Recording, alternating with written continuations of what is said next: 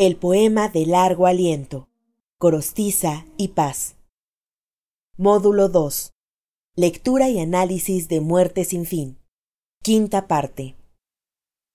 La parte que sigue, la 9, la tituló él La mónada. No la monada, sino la mónada. ¿sí? La mónada es un concepto de, según de Leibniz, en su texto Monadología, que habla de como de la autarquía, de la autonomía, de la ser razón de cada uno de los elementos que componen a la realidad. Es decir, es una como teoría molecular no de penetrabilidad, sino como de hermetismo. Las mónadas no necesitan nada más, es una imagen como de un átomo que no fuera penetrable o destruible o compuesto por partes más pequeñas. Ahora, esa es la idea que yo tengo. Es probable que hubiera que investigar más esta idea de por qué le pone la mónada a esta parte. Dice, pero el vaso en sí mismo no se cumple, imagen de una deserción nefasta, que esconde en su rigor inhabitado, si no esta triste claridad a ciegas, si no esta tentaleante lucidez?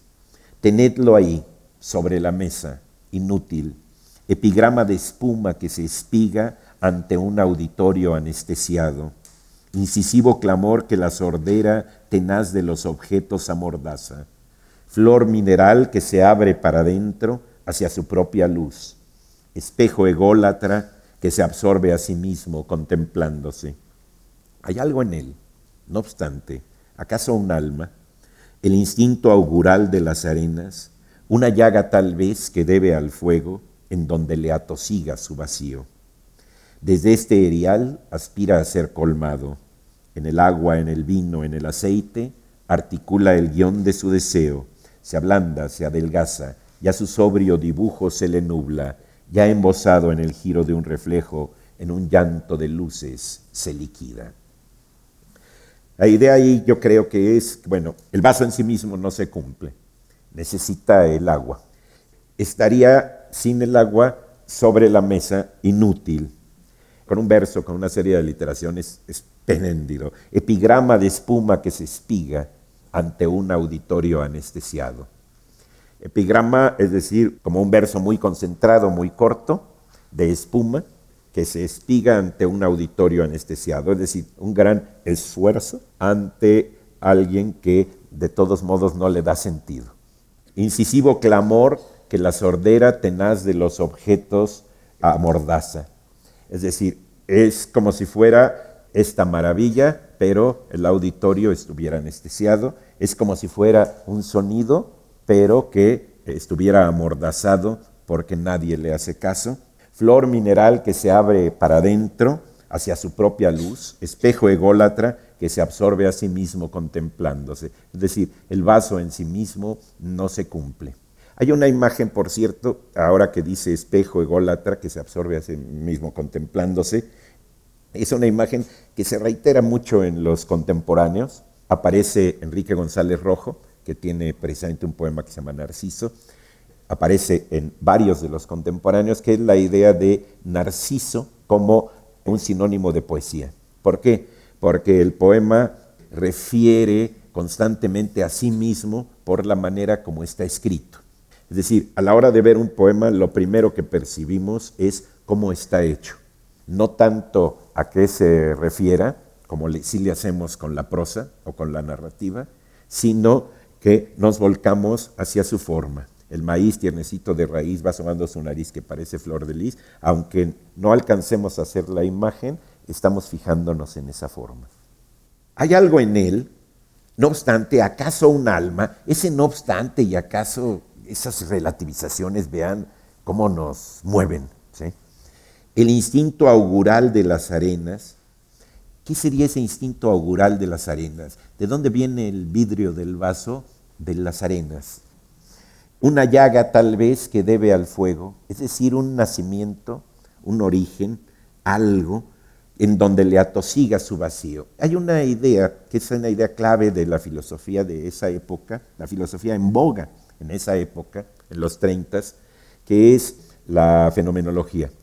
La fenomenología está presente en las ideas del tiempo, en muchos de los conceptos que hace el grupo Hiperión, al cual pertenecía el recientemente fallecido Luis Villoro. Y un elemento clave de la fenomenología es la intencionalidad. La conciencia humana se define por su intencionalidad.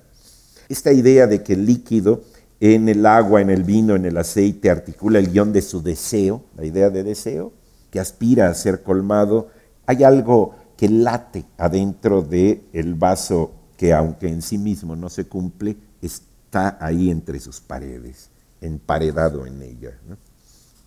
Ya embosado en el giro de un reflejo, en un llanto de luces, se liquida.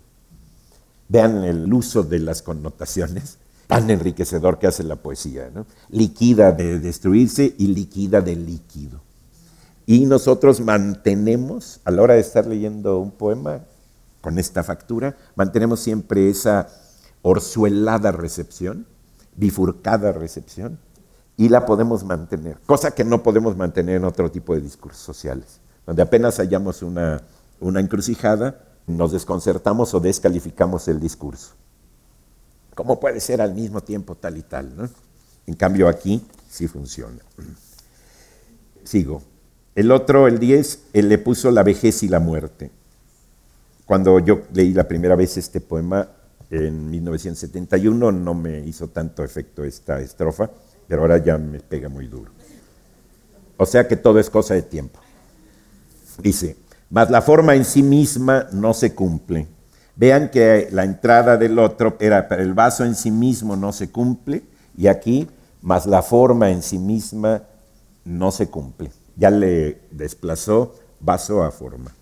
Desde su insigne trono faraónico, magnánima, deífica, constelada de epítetos esdrújulos, rige con osca mano de diamante, está orgullosa de su orondo imperio. En las augustas pituitarias de Ónice no juega acaso el encendido aroma con que arde a sus pies la poesía. Ilusión, nada más, gentil narcótico que puebla de fantasmas los sentidos. Pues desde allí donde el dolor emite, oh turbio sol de podre, el esmerado brillo que lo embosca, hay, desde ahí, presume la materia que apenas cuaja su dibujo estricto y ya es un jardín de huellas fósiles. Estruendoso fanal, rojo timbre de alarma en los cruceros que gobierna la ruta hacia otras formas. La rosa edad que esmalta su epidermis, senil recién nacida, envejece por dentro a grandes siglos. Trae puesta la proa a lo amarillo. El aire se coagula entre sus poros con un sudor profuso que se anticipa a destilar en ellos una esencia de rosas subterráneas. Los crudos garfios de su muerte suben como musgo, por grietas inasibles hay, la hostigan con tenues mordeduras, y abren hueco por fin a aquel minuto, miradlo en la lenteja del reloj, neto, puntual, exacto, correrse un eslabón cada minuto, cuando al soplo infantil de un parpadeo, la egregia masa de ademán ilustre podrá caer de golpe hecha cenizas. Es decir, la forma que se siente muy orgullosa trae ahí los garfios de la muerte, el germen de su muerte. Aquí hay una tres versos que habría que detenerse, yo no sé muy bien cómo iría eso. En las augustas pituitarias de Ónice, ¿no juega acaso el encendido aroma con que arde a sus pies la poesía? Ahí habría que detenerse, pero yo no sé cómo detenerme, porque es una referencia también al propio ejercicio poético. Es decir, ¿qué son las pituitarias de Ónice? Las pituitarias, según tengo entendido, aquí habrá quien sí lo sepa muy bien, es la cuestión de la secreción de hormonas y de metabolismo. Estoy bien, una glándula cerebral. En las angustas pituitarias de Ónice no juega acaso el encendido aroma con que arde a sus pies la poesía, pues desde ahí donde el dolor emite el esmerado brillo que lo embosca, apenas cuaja, ya se va hacia otras formas. Es decir, desde el momento en que algo no se, piensa detenido, magnánimo, deífico, firme, sólido, ya está en ese deterioro. Aquí estos versos son geniales. La rosa edad que esmalta su epidermis, senil recién nacida, vean ese oxímoron, una senil recién nacida, esa rosa edad, rosa edad que además hace un juego ahí como de rosáceo, que no podemos dejar de sentir. En un poema como este hay muchas cosas que no vamos a entender en el sentido de significación conceptual, pero que no podemos dejar de sentir. Como epigrama de espuma que se espiga ante un auditorio anestesiado, aunque no sepamos qué es el epigrama, hay ahí algo que estamos teniendo. Y yo creo que en la lectura de poemas hay que conservar esos misterios, precisamente porque son misterios nuevos, son zonas de misteriosidad que no son las habituales, que no son la casa vacía, que no es la noche, que no es la cueva, sino que son las que se generan por el propio discurso. Y entonces este tiempo va surgiendo ahí, la vejez y la muerte. Termina en algo que la egregia masa de ademán ilustre podrá caer de golpe hecha cenizas. Luego, la otra estrofa, la once, le pone el amor. ¿Por qué? Vamos a verle. Dice, no obstante, ¿por qué no? También en ella tiene un rincón el sueño. Ese ¿por qué no? Qué maravilla. ¿Por, ¿Por, qué no, verdad? No obstante, ¿por qué no? También en ella tiene un rincón el sueño, árido paraíso sin manzana, donde suele escaparse de su rostro, por el rostro marchito del espectro que engendra aletargada su costilla. El vaso de agua es el momento justo. En su audaz evasión se transfigura, tuerce la órbita de su destino y se arrastra en secreto hacia el informe. La rapiña del tacto no se ceba aquí en el sueño inhóspito, sobre el templado nácar de su vientre, ni la flauta don Juan que la requiebra musita su cachonda serenata. El sueño es cruel, ay, punza, roe, quema, sangra, duele tanto ignora infusiones como ungüentos. En los sordos martillos que la afligen, la forma da en el gozo de la llaga y el oscuro deleite del colapso. Temprana madre de esa muerte niña que nutre en sus escombros paulatinos, anhela que se hundan sus cimientos bajo sus plantas, ay, entorpecidas por una espesa lentitud de lodo. Oye nacer el trueno del derrumbe, siente que su materia se derrama en un prurito de ácidas hormigas que ya sin peso flota y en un claro silencio se deslíe. Por un aire de espejos inminentes o impalpables derrotas del delirio, cruza entonces a velas desgarradas la airosa teoría de una nube. Le llama el amor a esto y yo no sé muy bien por qué, aunque hay referencias de orden sexual como lo de la rapiña del tacto no se ceba sobre el templado nácar de su vientre, ni la flauta don Juan que la requiebra musita su cachonda serenata. Vean las alusiones ahí, este, bueno, de flauta, le llama flauta don Juan, es decir, necesariamente hay ahí una alusión de orden erótico. Musita su cachonda serenata es un verso que suena como cachondo, raro para poder meter esa palabra en un poema, además a esta altura. La flauta Don Juan que la requiebra, como esa flauta que va este, eh, hipnotizando a la cobra hasta que la cobra se recobra. Y además hay esta cuestión del templado nácar de su vientre. Hay ahí también una cuestión en la entrada, también en ella, ¿en quién? En la forma, tiene un rincón el sueño, árido paraíso sin manzana donde suele escaparse de su rostro por el rostro marchito del espectro que engendra aletargada su costilla.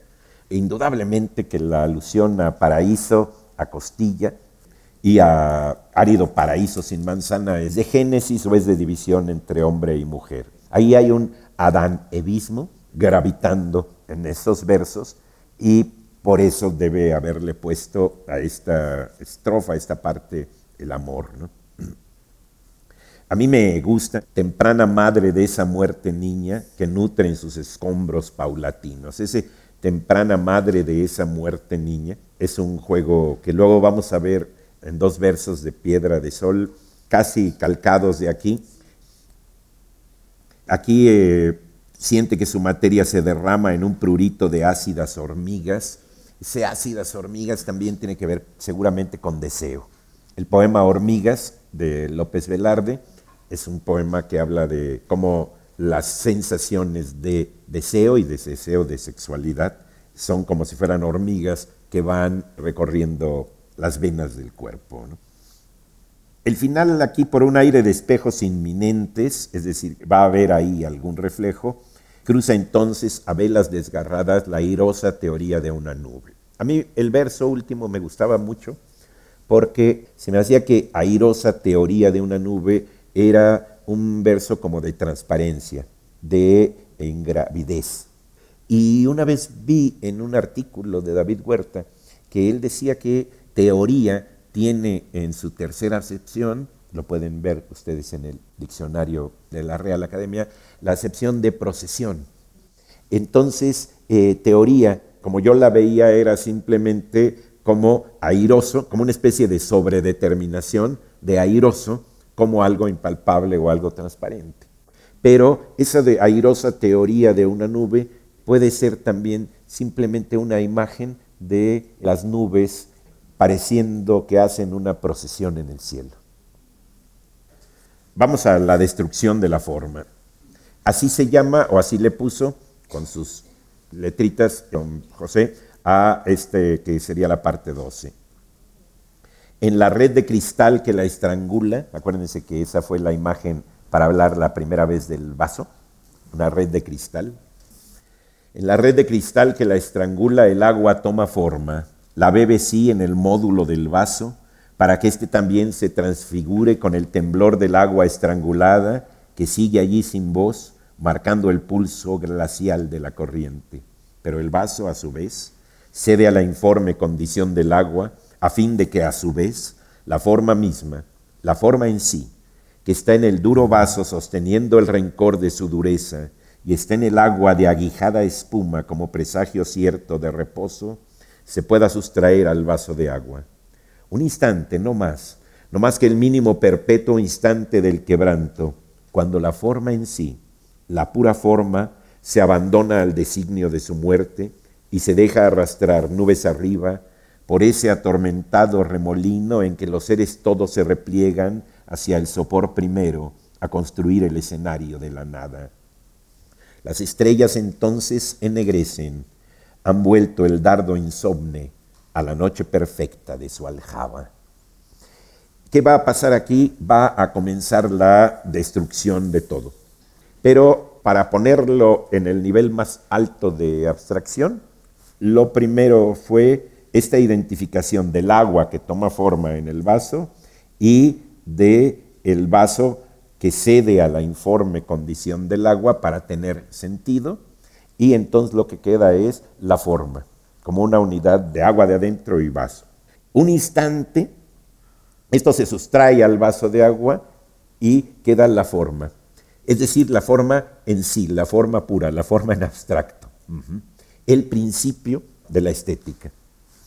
La forma en sí también se deja arrastrar nubes arriba y va a replegarse a construir el escenario de la nada. Esta construcción que vamos a ver en los siguientes versos es una desconstrucción del referente, de esa realidad. Primero, las estrellas se ennegrecen y vean la imagen, han vuelto el dardo insomne, en la punta del dardo de la estrella, siempre hay insomne, las estrellas son insomnes, a la noche perfecta de su aljaba. que es la aljaba? Es como el carcaj donde se guardan los dardos o las flechas. Es como su bolsa, pues, ¿no? Y que además es una palabra preciosa, ¿eh? Si tienen una hija, pónganle aljaba. Es una palabra hermosísima, seguramente del árabe, por la entrada con al. Las estrellas a construir el escenario de la nada, las estrellas entonces se ennegrecen, han vuelto el dardo insomne a la noche perfecta de su aljaba. Quiero notar aquí en este final de esta estrofa una cuestión que es, cuando habla de la arquitectura del poema, Gorostiza se refiere, sí, al hecho de que haya elegido la forma de Silva, que termina cada parte con una cancioncita, pero también se refiere en arquitectura al ritmo, al ritmo emotivo que va teniendo un poema de largo aliento. Porque una cuestión que es un ritmo parecido al ritmo que se logra en la prosa. El ritmo en un verso es, por ejemplo, porque en el lento instante del quebranto, cuando los seres todos se repliegan, ahí hay un ritmo por los acentos fuertes. ¿sí? Pero bueno, el ritmo en prosa, en una narración larga, está dado por la emoción que va creándose en cada pasaje. Las pausas, los alentamientos, las rapideces, es un poco parecido al ritmo que tiene eh, un espectáculo de circo. Es decir, después de los equilibristas, ¿sí? los payasos, después de los payasos, los leones, después de los leones, esa administración de emotividades. Y lograr una emotividad en un poema que tiene tantos enigmas y sugerencias de orden intelectual es muy difícil. Pero aquí hay una emotividad en que los seres todos se repliegan hacia el sopor primero a construir el escenario de la nada, punto y aparte. Las estrellas entonces se ennegrecen, han vuelto el dardo insomne a la noche perfecta de su alejaba. Vean qué final, piénsenlo musicalmente, nada más, para después de las estrellas entonces se ennegrecen, meter esos dos versos. Nosotros estamos acostumbrados por toda la narrativa cinematográfica a musicalizar la realidad y podemos advertir esos cambios de ánimo. Incluso ya la gente actualmente se musicaliza a sí misma con estos audífonos, ¿sí?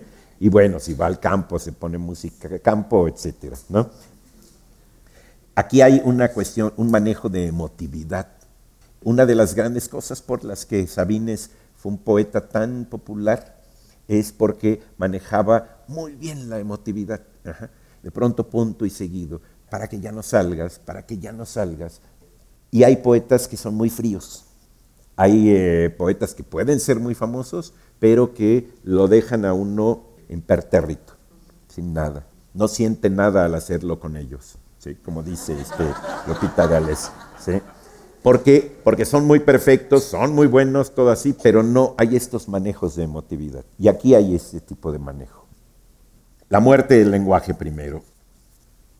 Porque en el lento instante del quebranto, cuando los seres todos se repliegan hacia el sopor primero y en la pira arrogante de la forma se abrazan, consumidos por su muerte, ay, ojos, dedos, labios, etéreas llamas del atroz incendio, el hombre ahoga con sus manos mismas en un negro sabor de tierra amarga los himnos claros y los roncos trenos con que cantaba la belleza, entre tambores de gangoso idioma y esbeltos címbalos que dan al aire sus golondrinas de latón agudo.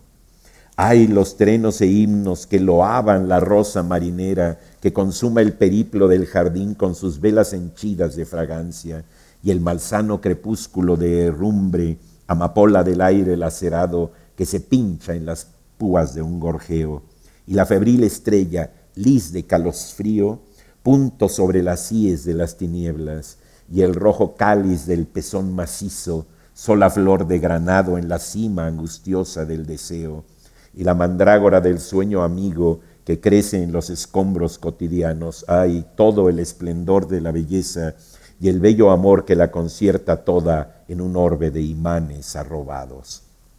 ¿Qué cosa esta? La muerte del lenguaje.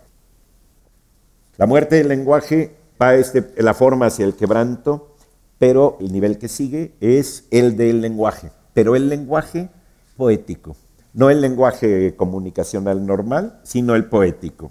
El hombre ahoga con sus manos mismas en un negro sabor de tierra amarga los himnos claros y los roncos trenos, trenos como sinónimo de cantos, con que cantaba la belleza. Y oigan el sentido como onomatopeico de los versos que siguen, entre tambores de gangoso idioma. Gangoso es una onomatopeya hermosísima. Gangoso, pronuncian gangoso y lo pronuncian gangosamente. Entre tambores, tambores de gangoso idioma, las vocales abiertas, la M, la B, el golpe de tambor, entre tambores de gangoso idioma y esbeltos címbalos que dan al aire sus golondrinas de latón agudo. Qué maravilla. El sonido está ilustrado con címbalos, que es un eh, instrumento también de percusión, pero metálico, y dan al aire, ¿qué da al aire? Su sonido de latón agudo. No. En vez de sonido, metemos golondrinas. Las golondrinas que tienen además tantos picos, tantos triángulos. La golondrina vuela tan rápido, decía Gómez de la Serna, porque es arco y flecha al mismo tiempo. Arco y flecha.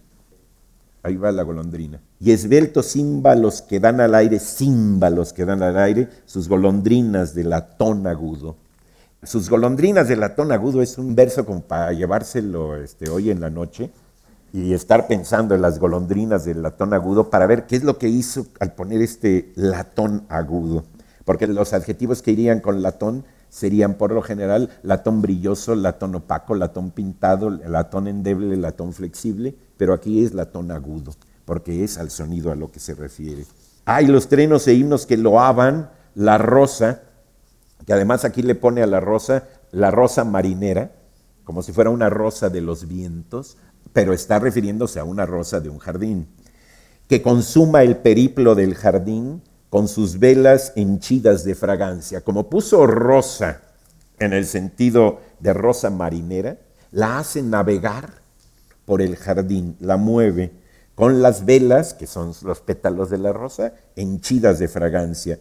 Y el malsano crepúsculo de herrumbre, vean el corte, después de esta fragancia y este colorido, se mete al herrumbre, amapola del aire lacerado, que rima semánticamente con herrumbre, porque nos da esta sensación de deterioro, medio de cosa enferma, que se pincha en las púas de un gorjeo. Vean las púas de un gorjeo. La febril estrella, lis de calosfrío, la pobre titila porque tirita. Está allá tan lejos, a menos 100 grados centígrados, y entonces lis de calosfrío, lis como flor de lis, punto sobre las cies de las tinieblas. Ahí están, es una imagen, simplemente una metáfora, pero que simplemente de las estrellas. Y el rojo cáliz del pezón macizo, ¿qué hace ahí un pezón? ¿El poema de pronto es erótico? No. El poema canta a la belleza, a la rosa, al crepúsculo, a las estrellas y también al amor. Y entonces baja a una imagen de deseo, a una imagen de un erotismo hermosísimo, el rojo cáliz del pezón macizo, vean las aliteraciones, tiene tres zetas ese puro verso, el rojo cáliz del pezón macizo, sola flor de granado en la cumbre angustiosa del deseo, y la mandrágora del sueño amigo, que crece en los escombros cotidianos. Ay, todo el esplendor de la belleza y el bello amor que la concierta toda en un orbe de imanes arrobados. ¿Por qué imanes? Porque los elementos de una constitución de orden estético se atraen unos a otros. Nosotros, ante una cuestión estética, un acontecimiento artístico, estamos siempre moviéndonos imantados por una parte o por la otra. En una coreografía escogemos qué ver y nos vamos a panorámicas, nos fijamos en unos pies, vemos un gesto, vamos moviéndonos. La dialéctica de ver un cuadro es irse a un detalle y no poderse quedar ahí porque nos imanta la totalidad del cuadro y otra vez, ya que estamos en la totalidad del cuadro, nos vamos a otro detalle y estamos siempre en una dinámica. Nuestro comportamiento perceptivo en una obra artística no puede quedarse quieto, entra en un orbe de imanes arrobados. Les agradezco mucho su atención. Gracias.